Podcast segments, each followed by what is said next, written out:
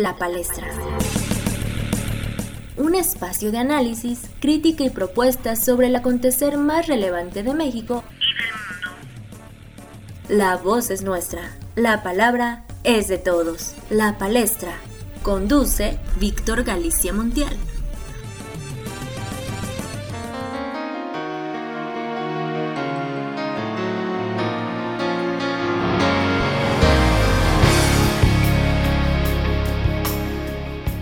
Hola, ¿qué tal? Bienvenidos a una emisión más de La Palestra, en donde la voz es nuestra, pero la palabra es de todos. Estamos a mediados de este mes de agosto de 2020 y en nuestro país, lamentablemente, los decesos a causa de COVID-19 continúan en aumento, aunque, pues bueno, el presidente Andrés Manuel pues ha declarado que está haciendo bien su trabajo. Lo cierto es que los fallecimientos no paran, los contagios siguen aumentando y tampoco se trata de que únicamente se culpabilice al Estado debido a estas muertes, también en gran parte es debido a la sociedad, pero sin duda, pues una sociedad que ve a un presidente que no sigue las medidas impuestas desde su gabinete, que no utiliza la sana distancia, que no lleva el cubrebocas, creo que es una sociedad que está siguiendo el ejemplo de su líder es un tema demasiado complejo, pero esto es lo que estamos viviendo en México. A nivel Latinoamérica, el panorama no es pues demasiado distinto, pero lo que sí es distinto es que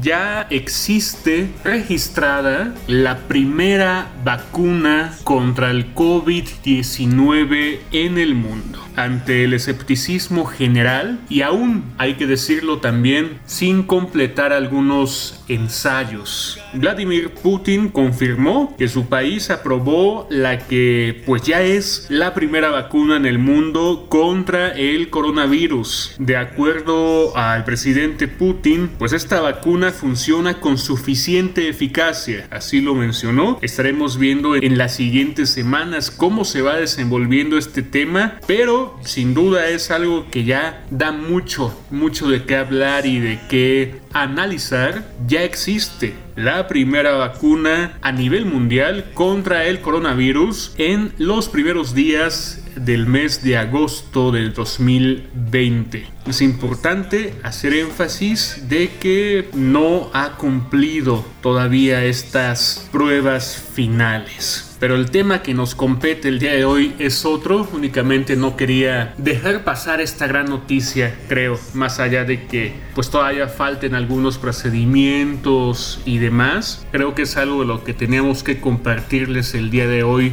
en la palestra. Pero lo que nos toca en este episodio es hablar de felicidad. Y es que creo que el fin máximo, al menos así nos han inculcado a veces desde pequeños, es que seamos felices.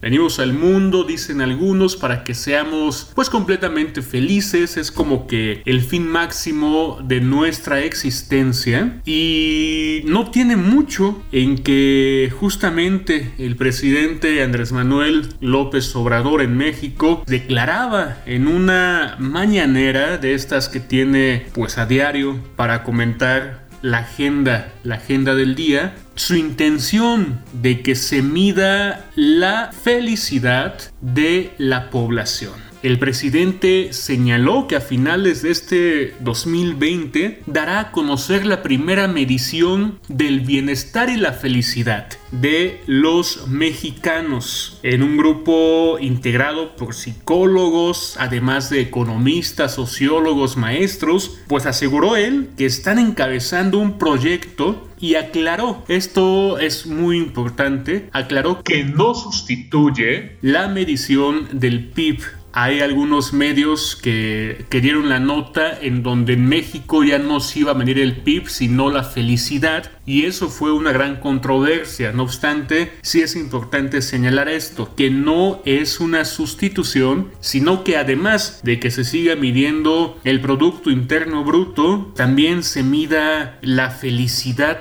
y el bienestar de la población. ¿Ustedes qué piensan? ¿Cuál es su sentir sobre esta, esta propuesta? Sumamente interesante. Para que nos adentremos a este tema primero desde el lado económico y después desde el psicológico. Le pedí a Garabet Hernández, quien es un economista y consultor de negocios, especialista justamente en crecimiento. Él tiene ya pues más de 15 años de experiencia en implementaciones digitales y también impulsando negocios a maximizar su potencial en línea. Es eh, economista de formación y esto le permite analizar las coyunturas políticas y asesorar en diversos temas a distintos personajes de la vida pública. Él nos da su opinión sumamente necesaria y además nos dice si es una propuesta nueva, si es algo que ya se ha hecho y se ha implementado en otros países, de qué manera se ha llevado a cabo. Y creo que es pues sumamente necesario escuchemos su punto de vista antes incluso de que nosotros podamos tener o formarnos una posición sobre ello. Estimado Garabet, pues bienvenido y adelante,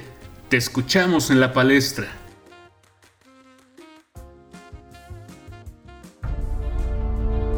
Muchas gracias por la invitación, Víctor. En esta ocasión hablaré de la felicidad como un parámetro económico. En las últimas semanas, el presidente López Obrador puso en la agenda la intención de ya no medir el desarrollo o crecimiento del país a través del PIB. El PIB significa Producto Interno Bruto y es la suma de todos los bienes y servicios producidos en un país en un tiempo determinado que generalmente es un año. En español, ¿qué significa esto? Fácil. Todo lo que se produce, tangible o intangible, se suma y tenemos un valor. Este valor nos sirve para ver el tamaño de la economía de un país o región. Sin embargo, ese valor no nos dice más. No nos indica si la población está mejor educada, si tiene acceso a mejores servicios o si en general gana más por su trabajo. ¿Es válido ya no medir el crecimiento a través del PIB? ¿Es algo nuevo? Veamos. El mes pasado Nueva Zelanda se aprobó el primer presupuesto explícitamente orientado al bienestar. Para los neozelandeses no se trata solo de crecer, sino de que ese crecimiento redunde en la mayor felicidad posible para su población. Para ello fijaron cinco prioridades para el nuevo gasto. Mejorar la salud mental, reducir la pobreza infantil, reducir las desigualdades de los indígenas, eliminar la brecha digital y descarbonizar la economía. Estas prioridades son muy parecidas a las enumeradas por Jigme Singhe Wanchuk, rey de Bután en 1972 para su índice de felicidad interna bruta. Este concepto se aplicaba a las peculiaridades de la economía de Bután, cuya cultura estaba basada principalmente en el budismo. La medición de la felicidad interna bruta se realiza a través de un cuestionario de 180 preguntas que considera nueve dimensiones. Bienestar psicológico, uso del tiempo, vitalidad de la comunidad, cultura, salud, educación, diversidad medioambiental, nivel de vida y gobierno.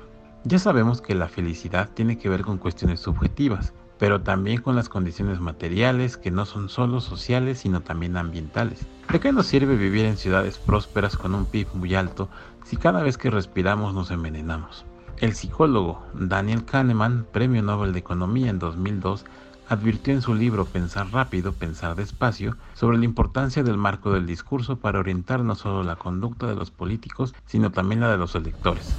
En otras palabras, si en nuestra cultura es tan importante el resultado, va a ser muy importante qué tipo de resultados medimos. Si lo que nos preocupa es crecer, mediremos unas cosas. Si lo que nos preocupa es la felicidad de la gente, mediremos otras muy distintas. Amartya Sen, también ganador del Premio Nobel de Economía en 1998, dijo que la calidad de vida de los ciudadanos y su bienestar general deberían ser considerados como un medidor cuando se evalúe el éxito económico a nivel general particularmente desde los países desarrollados que han enfrentado problemas sociales como el desempleo a pesar del crecimiento económico. Considerar este tipo de índices en lugar de concentrarse exclusivamente en el PIB podría mejorar las respuestas de las autoridades a los problemas de la economía derivados de crisis financieras. Han transcurrido 30 años desde que Amartya Sen ayudara a crear para el Programa de Naciones Unidas para el Desarrollo y se comenzara a publicar el Índice de Desarrollo Humano. Dicho indicador tiene en cuenta factores como la expectativa de vida, la educación, y surgió ante el reconocimiento de que los indicadores macroeconómicos de los países no necesariamente reflejan cómo viven sus habitantes. El IDH generalmente atrae la atención de las autoridades y organizaciones no gubernamentales y resalta los, desequilibrios entre países que tienen PIB per cápita similares. Para 2018, los países que lideraban el ranking del Índice de Desarrollo Humano eran Noruega, Suiza y Australia. México se encontraba en el lugar 74 de 188. En América, los tres países con mejor índice de desarrollo humano son Canadá, Estados Unidos y Chile. Con la llegada de la pandemia del COVID-19, todos los indicadores sufrirán impactos bastante fuertes. Bajo el argumento de que somos lo que medimos, vale la pena empezar a medir de manera científica otros factores que como país nos pueden llevar a un mejor y mayor desarrollo. E indiscutiblemente la felicidad es uno de ellos. A casi 50 años de que se propusiera la idea en Bután, la medición de la felicidad como un conjunto de factores cobra mucha relevancia de ello va a depender el cómo nos vamos a levantar como sociedad de esta pandemia, que sin duda será recordada como una de las peores crisis que ha enfrentado la humanidad. En conclusión, medir la felicidad no es algo novedoso, se ha venido planteando desde hace 50 años y al menos desde hace 30 ya se hace y desde el punto de vista económico y para quitar un poco la frialdad de los números, medir la felicidad es solo una opción de medición, no es un sustituto del PIB, pero sí un buen indicador del desarrollo de la población. Muchas gracias y hasta la próxima. Ahí lo tenemos, señores y señores Garabet. Nuevamente agradecerte que, hayas participado con nosotros en la palestra. Ojalá que, que, más adelante continuemos contando con tus análisis económicos. Sin duda creo que es algo que muchos necesitamos. Tener esa, esa visión pues un tanto fría pero también palpable, ¿no? Y, y creo que que tú eh, pues conjuntas muy bien ambas visiones. Te felicito y te agradezco el que nos hayas comentado. Y alguien que también nos, nos comentó sobre este tema, pero ya no desde la visión pues económica, sino ya desde la visión psicológica, que creo que es también pues algo fundamental, es la psicóloga Abril Olivares. Ella nos comparte su visión muy particular sobre este tema controvertido desde su postura. Y creo que es también eh, pues importante hacernos esta pregunta. Medimos la felicidad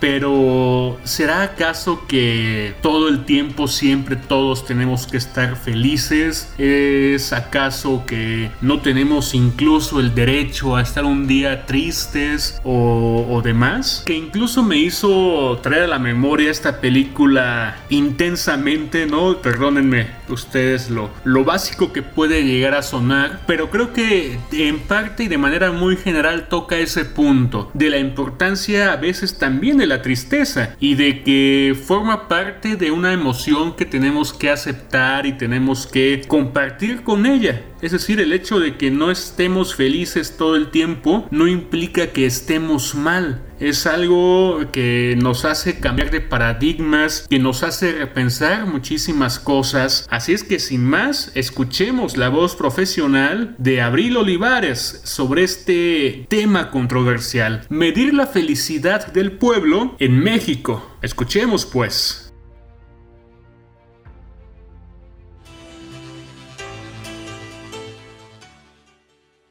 Hola, ¿qué tal mi querido Víctor? Yo soy Abril Olivares, psicóloga y conferencista y para mí es un gran placer saludarlos nuevamente aquí en la palestra. Y el tema de hoy tiene que ver justo con lo que Garabet nos platicaba hace unos momentos, con todo este rollo sobre medir la felicidad del pueblo. Y es que desde tiempos inmemorables se ha visto a la felicidad como el fin último de la vida, pero esto además de ser una visión irreal, corresponde a una cuestión bastante peligrosa.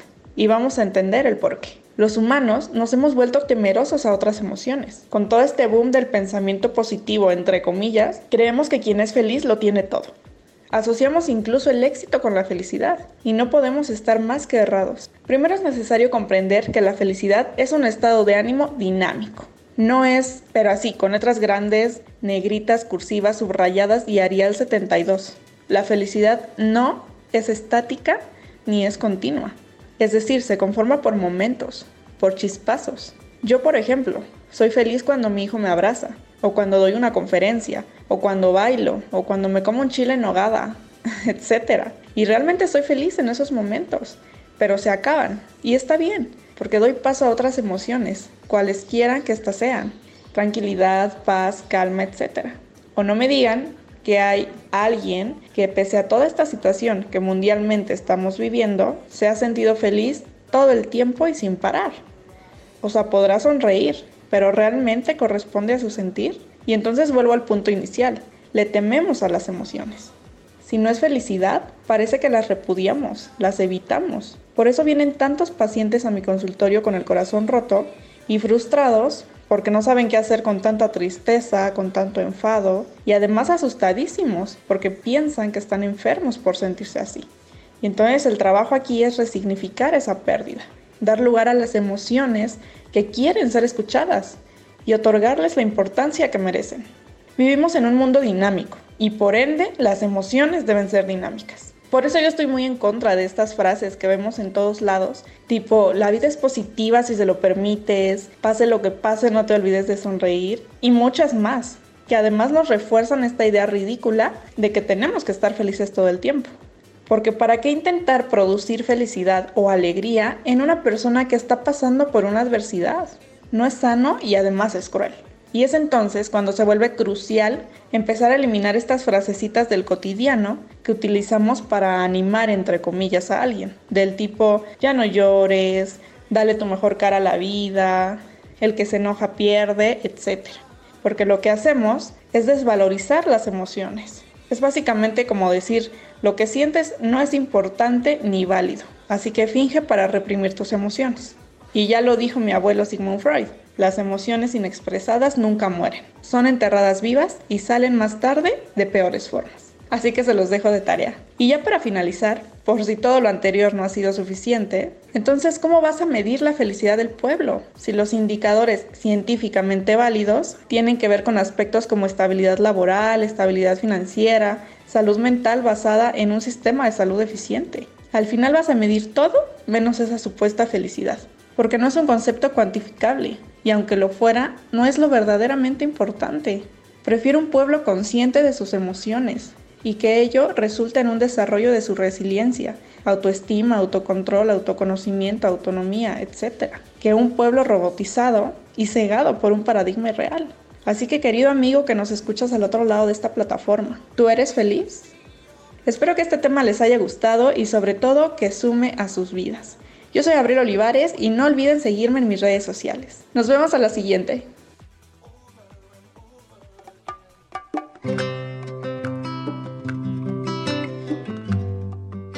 Estimada Abril, caray, pues excelente tu comentario, como siempre. Ahí está para que tengamos esas dos visiones. Yo sí creo que tanto la opinión de nuestro amigo Garabet Hernández como de Abril Olivares, pues son sumamente completas. A mí eh, realmente me, me, me han encantado. Creo que ya después de escucharlos podemos empezar a formular una opinión propia de qué tan mal o qué tan bien sea que esto ya sea un hecho para finales de este propio 2020 y que además estemos conscientes del contexto social, económico y político que estamos viviendo en este año, en este año de pandemia, en este año de confinamiento. Seguramente este análisis de la felicidad saldría diferente totalmente si se hubiese hecho hace un año o si se hace dentro de dos. Creo que aquí es importante tener en cuenta esto del contexto como siempre, pero pues bueno, ahí está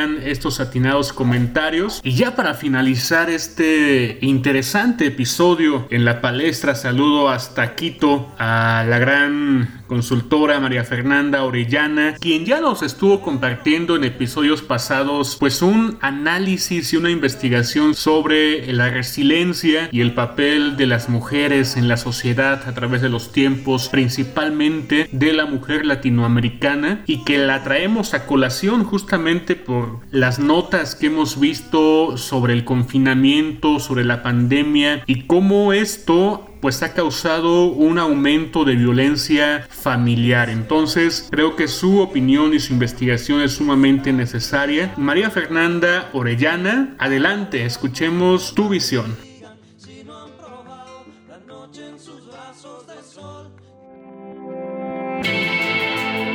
La vida de las mujeres no solo ha sido como víctimas. Tenemos eh, el ejemplo de las mujeres kurdas, las determinaciones de ellas para ser tratadas con algunos índices de respeto por parte de sus compañeros varones, la manera como ellas se han organizado para hacer frente a las situaciones bélicas de su territorio y entre otras situaciones estratégicas de estas mujeres es importante. Solo que en continentes como Latinoamérica, la actividad de las mujeres kurdas está silenciada invisibilizada y no se conoce en su totalidad. Por otra parte, es preciso expresar que el papel de las mujeres en los diferentes contextos tienen sus propias condiciones y características ante situaciones sociopolíticas y económicas distintas. Pues no es lo mismo la vida de las mujeres Shuar o Achuar, por ejemplo, y de las familias de estas en localidades que han sido afectadas por situaciones como los extractivismos voraces en provincias ecuatorianas como Morona, Santiago Zamora Chinchipe, que el caso de las mujeres en algunos estados de México, por ejemplo. Así, si hablamos de Chiapas, al sur de México, en el cual las mujeres tienen una cultura y las relaciones de poder con los varones de aquellas en estas comunidades y vida es diferente a otros contextos antes nombrados. En este estado mexicano, el de Chiapas, aproximadamente el 24% de las mujeres han sufrido algún tipo de violencia, según el Observatorio Ciudadano de Género del año 2013. En momentos de crisis y confinamiento por COVID-19, la violencia intrafamiliar contra las mujeres se ha un 39% en estos precisos momentos, según este mismo organismo. Y muy paradójicamente, el mayor número de mujeres afectadas pertenece más a la zona urbana que a la zona rural. En el mismo hilo de las cosas, las mujeres adolescentes en Centroamérica, Brasil, Colombia y Ecuador pasan por un problema histórico como es la trata de blancas y el negociado que se realiza con la explotación de su cuerpo y su sexualidad, infringiendo algunos de los derechos que se han declarado desde incluso la Revolución Francesa con Olympe de Houges, pero que ninguno de los hitos históricos a favor de los derechos humanos y su incidencia han logrado solucionar aún. Tal es el caso denunciado por el FBI, denominado Jeffrey Epstein, muy relevante en el año 2005, el cual tuvo que ver con una pirámide de abuso y tráfico de adolescentes, mujeres, para la prostitución de tipo elitista a merced de gobernantes presidenciales incluso y gente de poder de Estados Unidos. La estrategia para convencer a adolescentes mujeres que de alguna u otra manera habían sufrido violencia o abusos de algún tipo fue otorgarles entre comillas, una vida mejor, educación superior, bienes materiales, ropa, mejor estatus, etc. Sin embargo, al final, las mismas víctimas declaran que aunque la ley sea un instrumento de reparación, ni ello, ni ninguna situación material puede compensar los vejámenes experimentados en sus vidas y las consecuencias psicológicas de estas situaciones. Por tanto, en los casos nombrados y que algunos de ellos son de conocimiento público, lo importante es que la resiliencia de las mujeres se pueda dar en dos momentos. Uno, desde el rescate propio e individual de cada mujer que busca una reivindicación propia a su vida y dos, cuando son otras mujeres resilientes y sororas quienes pueden o tienen la oportunidad de acompañar a estas mujeres víctimas y que sufren a las cuales les hace falta una reconstrucción de sí mismas. Finalmente, contextos en los cuales existe por lo menos una mujer resiliente, independiente y con una autoestima que enarbole su, su quehacer en el mundo y en su vida, es suficiente para crear una sinergia de grupo, de colectivo y que trascienda al resto de mujeres como un efecto mariposa.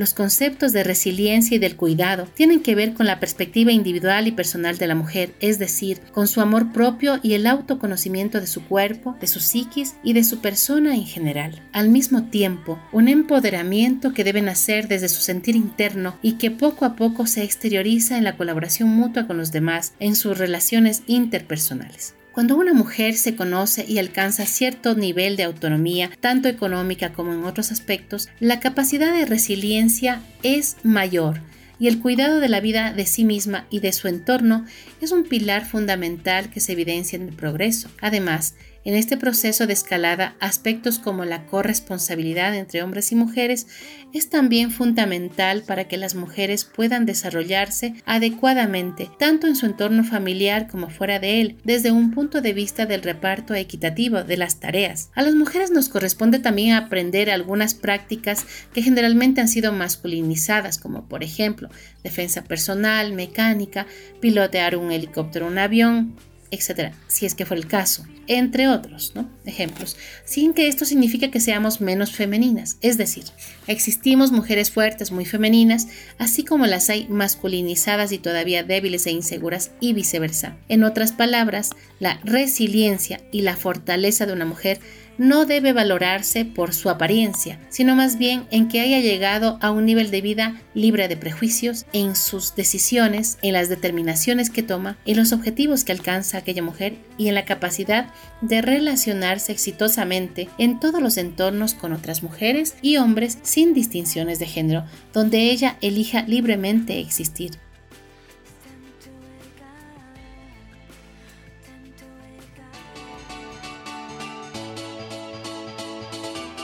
Como lo comentábamos, necesario escuchar y tener en cuenta en este tiempo de pandemia. Si quieres escuchar la primera parte, escucha en este mismo canal de Spotify nuestro episodio sobre Latinoamérica, sobre la crisis en nuestra América que estamos viviendo y padeciendo, para que tengas entonces la visión muy, pero muy completa. Sin más, pues bueno, te agradezco el que nos hayas acompañado en esta emisión, una más ya de la palestra. Síguelo haciendo, pues sigamos en casa, sigamos en confinamiento, sigamos aprendiendo, conociendo nuevas voces y haciendo de este 2020 pues algo, algo mejor, algo que nos haga crecer y mejorar como personas y como profesionistas. Nos escuchamos en la siguiente emisión. Hasta entonces, pásala excelente.